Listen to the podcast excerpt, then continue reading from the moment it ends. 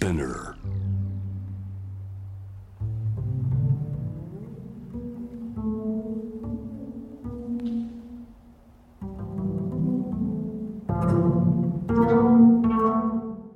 藤原信也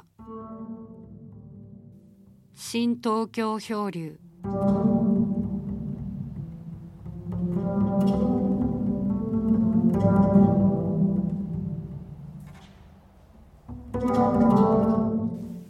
朝からなかなかカラッとしたいい天気だったんだけどちょっと風が強くてですね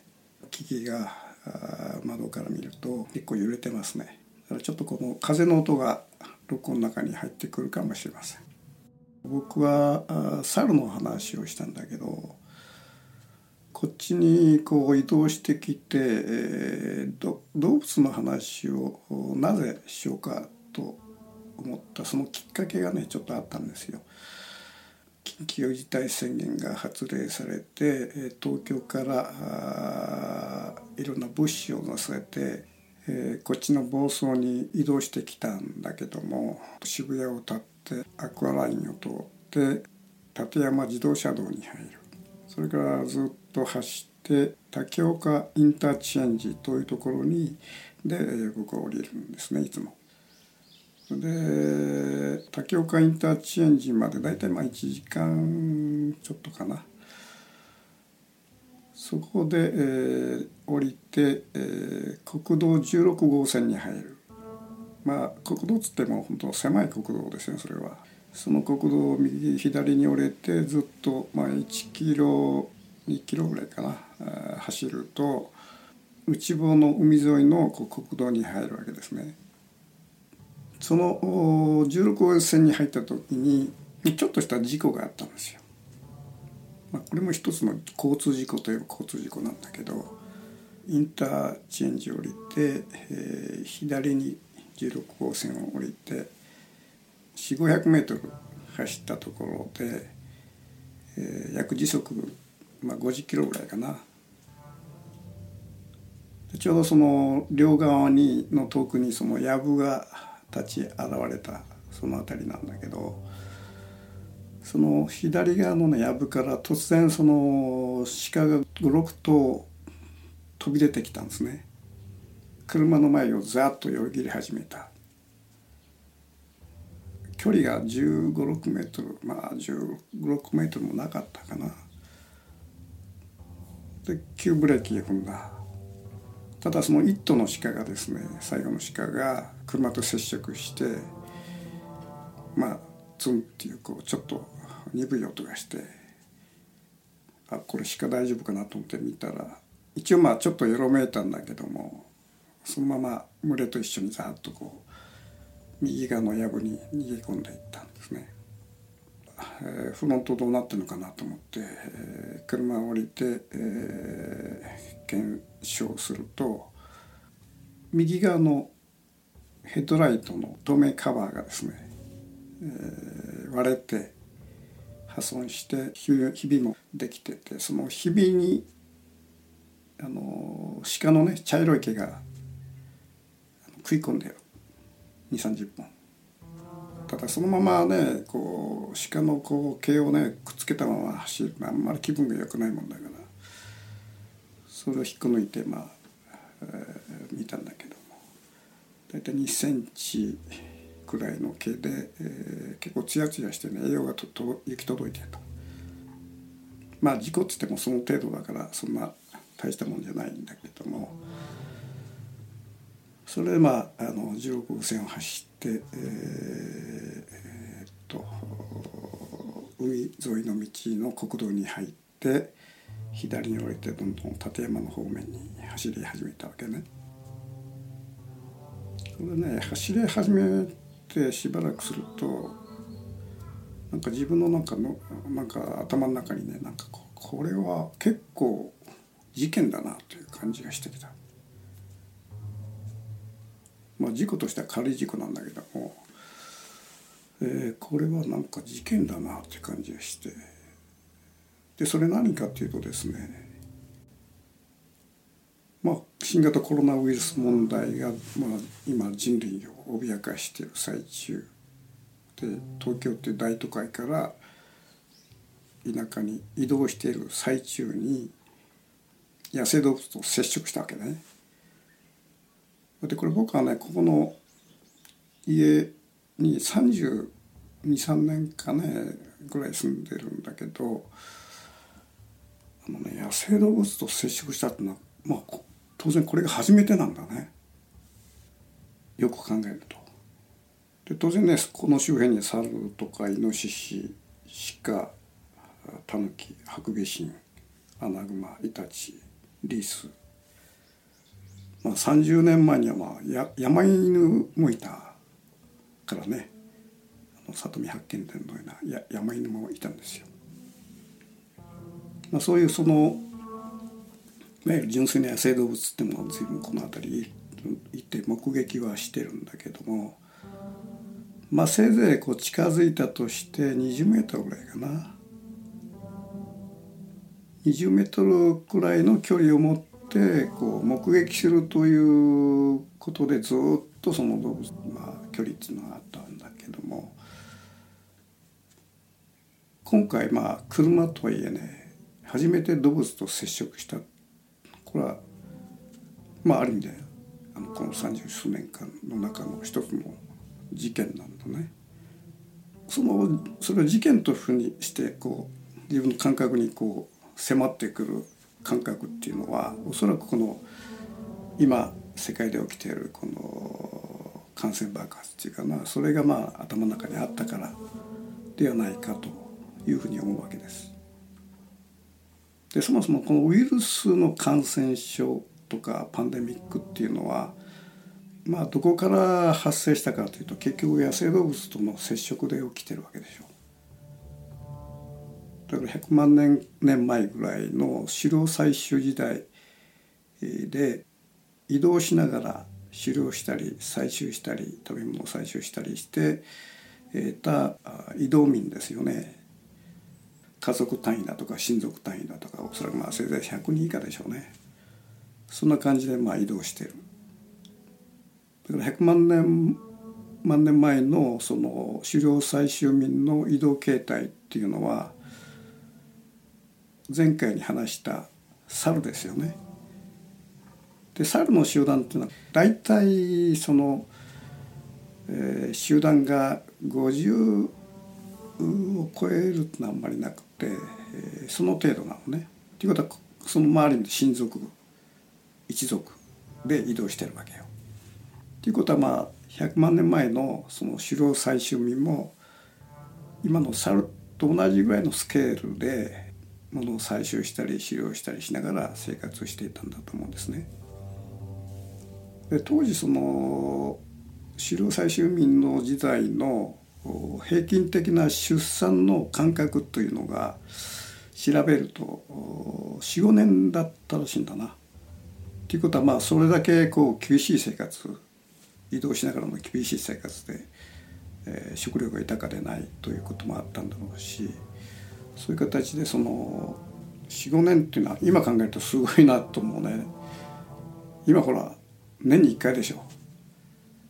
ということは人間のその食べ物とかいかに豊かになったかっていうことの証左だと思うんだけども。それがまあさらに、えー、定住し始めて2年に1回とかねそういうふうになったらしいのね。で当然人口がどんどん増えていくと。この人口が、えー、例えば100万年前は10万人ぐらいだったものが農耕開始したに1万年前には500万人になって紀元前500年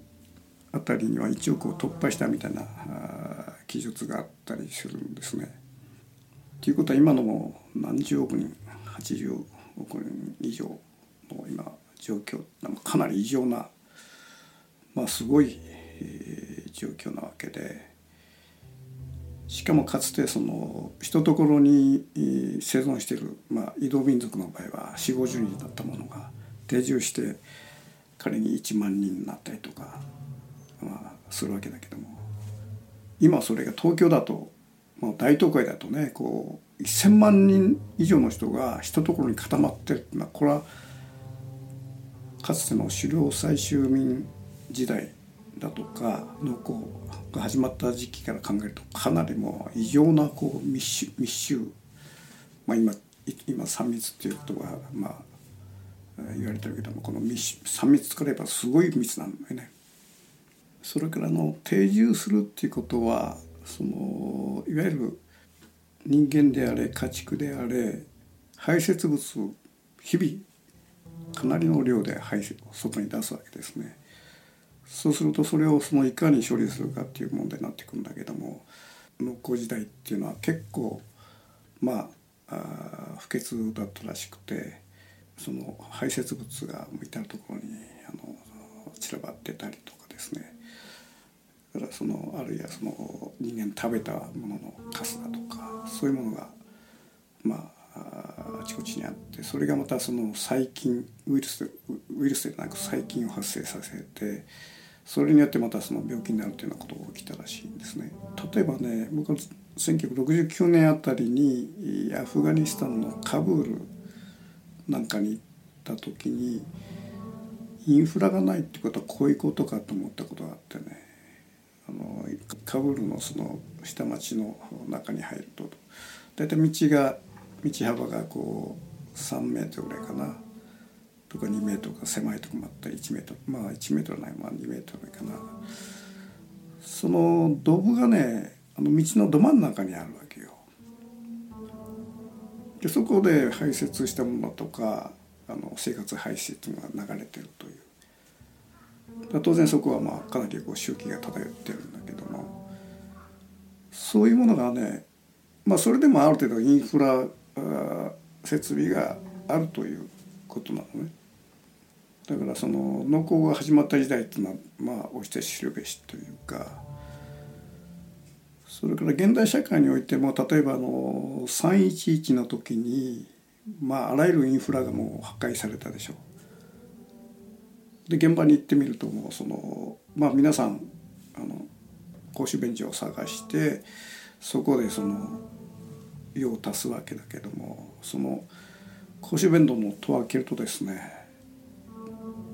もうこれちょっと汚い話なんだけど糞が50センチぐらいふわーっと盛り上がってたりするわけよ。でそこでもうちょっとできないもんだから公衆便所の周りでこう用を足したりするっていうことでそこの辺りももうすごい不潔空間になってたりする。だからこの人間の排泄物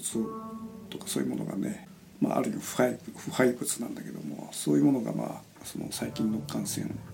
を促してたりするということがあったりそれからその狩猟採集民は常に移動してたから、えー、当然清潔なわけね常に新しい土地新しい土地に行くわけだからでしかもその人が死んでも当然移動民族だから墓を作らないわけですよ。ただ定住してし始めた人類っていうのは初めて墓というものをまあ作り始める。埋葬ですよね。全てが。穴掘って埋める地中深く埋めた場合はまあそそんなに腐あの腐敗手術の立ち上がらないと思うんだけども。まあいい加減なね埋め方すると結構その腐敗が立ち上がってきてそこからまた菌が発生するみたいなことが起きてて。でそういう意味ではなあのこの定住して密集してそれからえー、出産の期間が縮まってどんどん人口が増えて、えー、おまけにこの不潔でしかもその野生動物ののその菌がに感染してという、まあ、そういう意味ではその定住してその辺りの記録はないんだけどおそらく今みたいなパンデミックっていうのは結構起きてえー、相当数の人が死ぬ死ぬっていうことを繰り返されたんじゃないかなと僕はまあ想像するわけですね。でそういうことをね新型コロナウイルス問題で東京からこちらにこの移動してくる最中に鹿ともろに接触して僕は車を降りて、えー、その毛を持ったっていうことはもうすでにそこで身体接触が起きてる。だからこの時代にあって、えー、自然の中にこう移動しようとした時にそこで野生動物と接触して仮にその、えー、鹿が新種の、えー、ウイルスみたいなものを持っていればそこで感染が起きるみたいなことまあこれは一つの例え話なんだけどもこう起きるわけですね。それでじゃあその鹿はどこから来たかっていうと結局その人間というものはどんどん増えるに従って自然というものをどんどん収奪していってその収奪によってその、まあ、この前の猿と同じように、えー、人間社会の方に近づいてこざるを得ないと。でしかもねこの鹿が人間社会村とかに近づき始めたのはこの5年なんだよね。その一つ前7年ぐらい前はあのイノシシですイノブタねこれがもうその人間社会にどんどん近づいてきてあらゆるところでも土をほじほじくり返したりとかしてだからその木の上では猿。これはまあまあ30年前からなんだけども。猿が近づいてきて。からイノシシはね土をほじほじくり返すんですね。で土の中のミミズを食べる。だからこのイノシシのねあの牙はないんだけど鼻の力ってのすごくてね。もう結構硬い地盤もガンガンガンガンこう引っ張がしていってね。その道際の水が出てできてるか何かと思ったらもうそれ全部イノシシの跡でちょっとした石垣なんかもあの鼻でガーッとひっくり返してその中のミミズ食べたりとかね。だからあの地面のね、えー、破壊。それ木の上ではあの猿がねいろんなものをこう取って食べるみたいなこと。それからこの前あの話したようにや山入りも全部食べてしまうだから鹿がねなかなかやまたこれも厄介もんであの木の芽を全部食べてしまうんですね。だから僕のところのその家の入り口に朝鮮朝顔なんていうのが綺麗な花咲いてたんでこれはもう根っこすぎ全部まあほとんどあの食ってしまう。それからその僕のところのその八角堂の宇部のツタね。これわーっと入っててある日行ってみると下の方だけもう葉っぱがない。でそれ全部あの鹿が食ってるわけね。それから椿の葉っぱ。あらゆるもう葉っぱあのまあ何がどれが美味しいのか知らないんだけどもうとにかくね葉っぱを食い散らかす。食い荒らす。だから中間層に中間層の被害が鹿地面の被害がイノシシから樹上の被害が猿と。上高下全部その一つのこのまあ人間から言えば被害が発生する。30年前までは塩害だったものが今はその三つどもえの被害が出てきてる。このわずか56年の間でそういう、まあ、加速度がついてるということですね。だからそこでなんかもうここ動物というものが臨界に来てるなという感じがあったところでもろその鹿と接触したわけよ。なんかそれがねものすごく象徴的でそういう接触を感覚的にわっと事件と感じる自分がここにいるっていうかな。それがなんかねこうまあ今の時代だなと。だ東京にいても今の時代。この山に囲まれた自然の中の家にいても今の時代。から逃れようがないという。なかなかこう意味深いなという。そんな感じがするんですね。それでは。